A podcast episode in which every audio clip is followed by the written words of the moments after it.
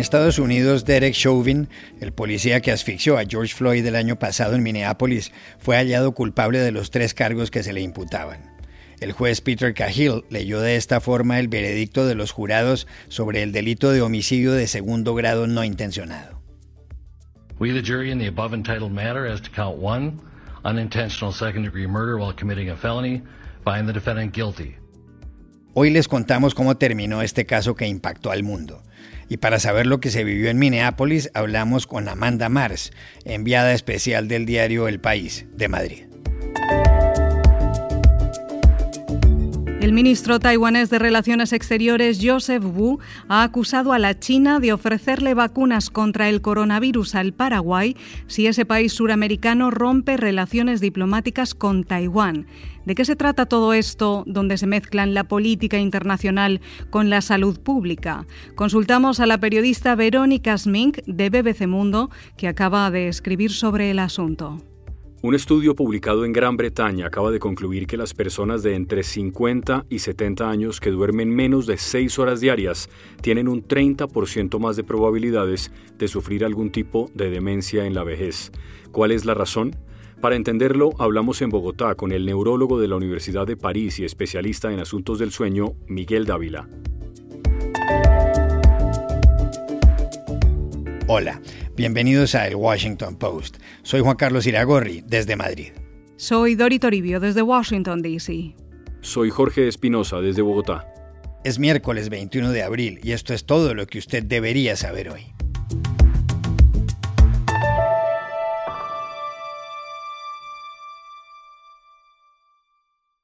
En Estados Unidos, el agente de la policía Derek Chauvin fue hallado culpable ayer de la muerte por asfixia el 25 de mayo de 2020 en Minneapolis del afroamericano George Floyd. El juicio se llevó a cabo en esa ciudad de Minnesota. Desde el principio, el caso ha sacudido al mundo. Aquel día, Chauvin inmovilizó a Floyd contra el suelo en plena calle. Un empleado de una tienda había denunciado que el afroamericano le había tratado de pagar con un billete de 20 dólares falso. Mientras le apretaba el cuello con la rodilla, algo que duró más de nueve minutos, Floyd le imploraba, por favor, no puedo respirar.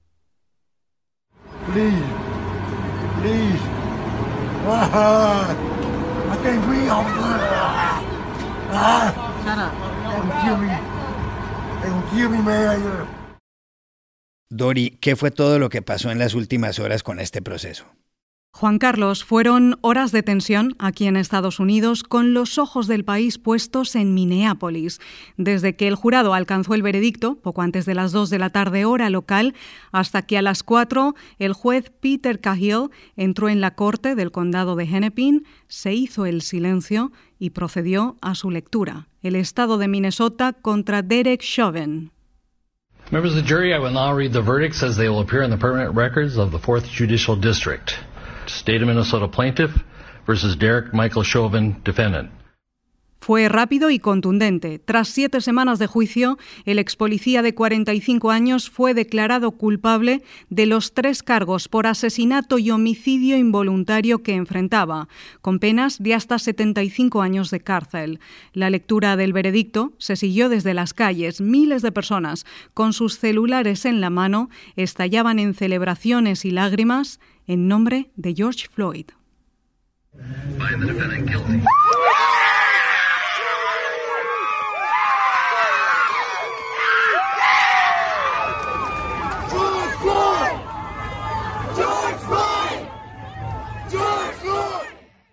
El juez anunciará la sentencia en las próximas semanas tras este veredicto unánime del jurado, compuesto por 12 miembros, 7 mujeres y 5 hombres. 6 eran blancos y 6 afroamericanos o multirraciales. Tardaron apenas 10 horas en tomar la decisión. El lunes 19 de abril, tras los argumentos finales del juicio, el jurado se retiró por la noche a deliberar en un hotel aislado y un día después llegó la conclusión, que la familia de Flor Floyd agradeció. Doy las gracias porque mi abuela, mi madre y mi tía han podido ver cómo se ha hecho historia, dijo su hermano Terence Floyd. Estoy orgulloso de él y le voy a echar de menos, pero ahora sé que es historia. Qué gran día para ser un Floyd. I'm grateful that my grandmother, my mother, my aunts, they just got to see this history made. I'm even great. I'm I'm grateful my brother's not here. I'm grateful and I'm proud of him. I'm gonna miss him, but now I know he's in history. What a day to be a Floyd, man. Desde Washington, el presidente Joe Biden aseguró que este es un gran paso adelante en el camino hacia la justicia, pero que queda trabajo por hacer porque el racismo sistémico es una mancha en el alma de Estados Unidos. Tenemos que escuchar, dijo Biden. No puedo respirar. Esas fueron las últimas palabras de George Floyd. No podemos dejar que esas palabras mueran con él. We have to listen. I can't breathe. I can't breathe. Those are George Floyd's last words. We can't let those words die with him. El país siente ahora un gran suspiro de alivio, añadió la vicepresidenta Kamala Harris desde la Casa Blanca, casi un año después de la muerte de George Floyd el 25 de mayo de 2020. Gracias, Dori. Y para saber detalles adicionales de cómo se vivió el veredicto en las calles próximas al juzgado, llamamos a Minneapolis a Amanda Mars, corresponsal jefe del País de Madrid en Washington y enviada especial. Aquí en Minneapolis, en cuanto el juez ha leído el veredicto, ha estallado la alegría entre todas las personas que se habían concentrado junto al tribunal y luego la celebración se ha trasladado a lo que hoy se conoce como la Plaza George Floyd, que es el cruce, el cruce de esas dos calles donde murió. Y hay una, mezcla de, de sensaciones. Hay quien cree que esto ha sido una excepción y hay quien cree que ha sido un punto de inflexión, que a partir de ahora las cosas van a cambiar. En la ciudad estos días se palpaba la tensión, estaban todos los comercios del centro de la ciudad tapiados, la Guardia Nacional desplegada por todas partes, pero al menos hasta, mm, hasta las 8 eh, de la tarde el ambiente ha sido festivo.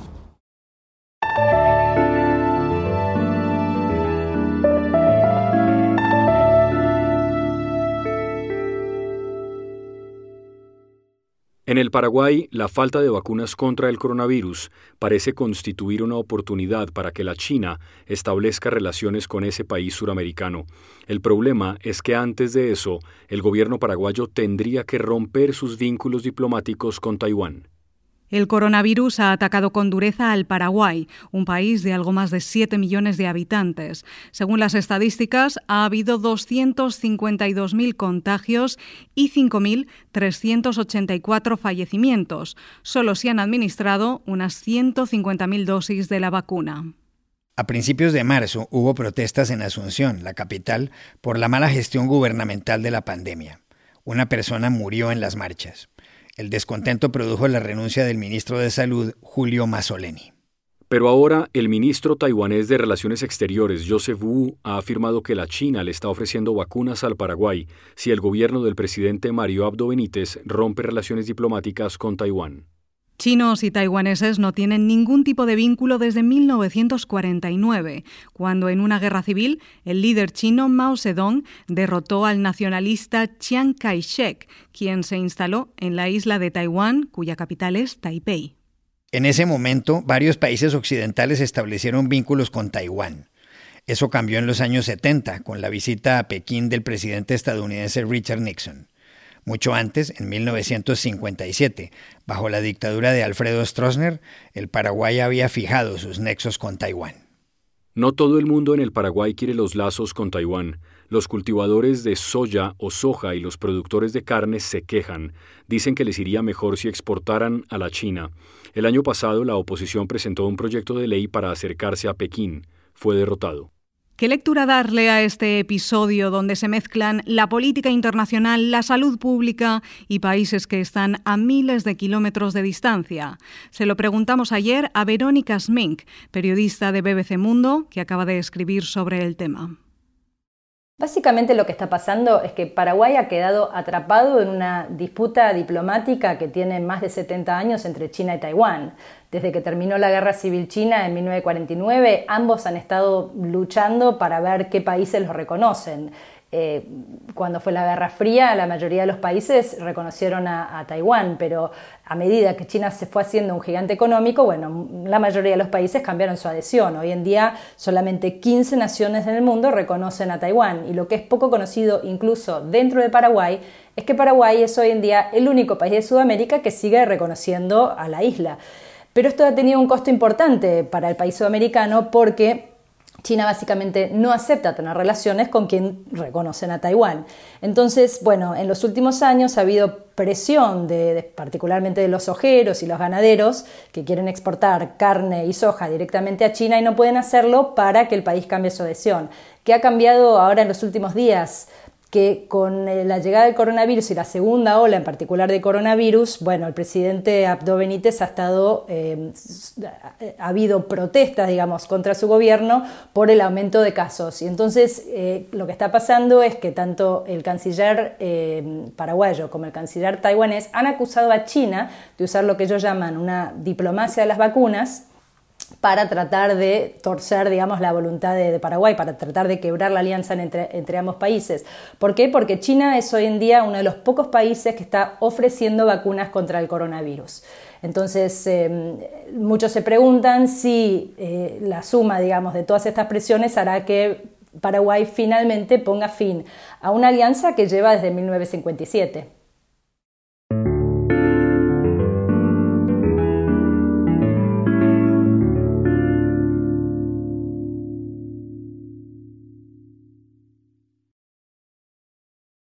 Cada vez está más claro que la falta de sueño causa serios problemas de salud.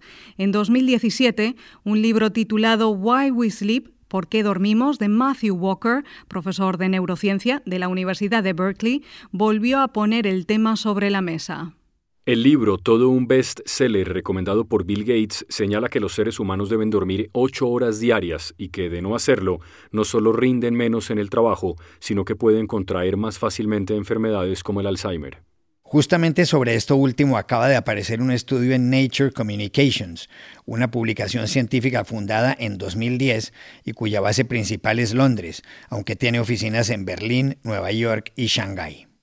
Según la investigación, las personas de entre 50 y 70 años que duerman menos de 6 horas diarias tienen un 30% más de probabilidades de sufrir demencias como el Alzheimer después de haber cumplido los 70. El estudio analizó a 7.959 personas durante 25 años. Para saber por qué dormir poco puede influir en que a una persona le dé Alzheimer, llamamos a Bogotá al doctor Miguel Dávila, neurólogo especializado en la Universidad de París y fundador de la Asociación Colombiana de Medicina del Sueño. Es evidente que esos estudios han demostrado algo que se empezó a captar desde el 2015 más o menos, empezaron las publicaciones de la relación entre el sueño y los procesos demenciantes, particularmente la demencia de Alzheimer.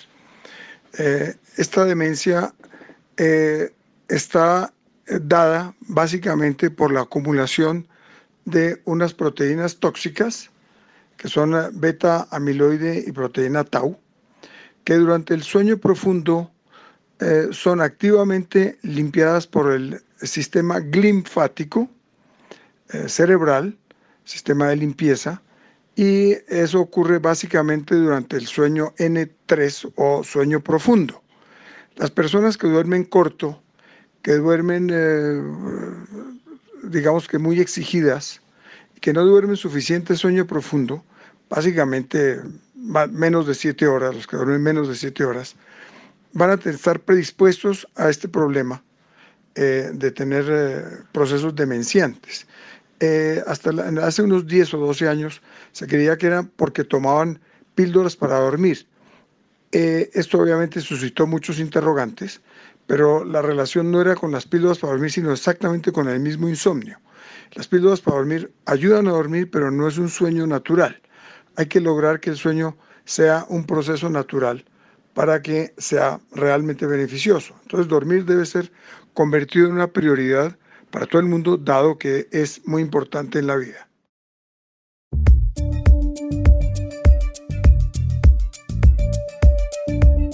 Y estas son otras cosas que usted también debería saber hoy. Los seis equipos ingleses que se habían sumado a la Superliga, el campeonato cuya creación anunciaron el domingo 12 clubes europeos, entre ellos el Real Madrid y la Juventus, dieron marcha atrás ayer. Son ellos el Arsenal, el Chelsea, el Liverpool, el Manchester City, el Manchester United y el Tottenham. El entrenador del Manchester City, Pep Guardiola, había dicho, no hay deporte si no existe la relación entre el esfuerzo y el éxito, el esfuerzo y la recompensa. La Agencia Europea del Medicamento ha recomendado seguir utilizando la vacuna de Johnson Johnson contra el coronavirus y ha dicho que hay un posible vínculo entre ella y los casos raros de trombos que han ocurrido en pacientes menores de 60 años, casi todas mujeres. Según la agencia, los beneficios de la vacuna superan los riesgos de estos efectos secundarios. En Estados Unidos, más de 7 millones de personas han recibido una dosis. Solo se ha reportado una muerte. La plataforma de entretenimiento Netflix ha reportado una desaceleración de sus suscriptores en los tres primeros meses de 2021 por el relajamiento de las medidas de cuarentena. La empresa estadounidense esperaba añadir 6 millones de suscriptores en el primer trimestre, solo sumó 4 millones. Los resultados contrastan con las cifras del 2020, cuando logró 36 millones, con lo cual llegó a los 200 millones en todo el mundo. Después de este reporte, el precio de las acciones de Netflix cayó un 11%. Y aquí termina el episodio de hoy de El Washington Post, El Guapo. En la producción estuvo John F. Burnett. Por favor, cuídense mucho. Y pueden suscribirse a nuestro podcast en nuestro sitio web, elwashingtonpost.com, seguirnos en nuestra cuenta de Twitter, arroba el post, y también nos encontrarán en Facebook buscando el Post Podcast. Chao, hasta mañana.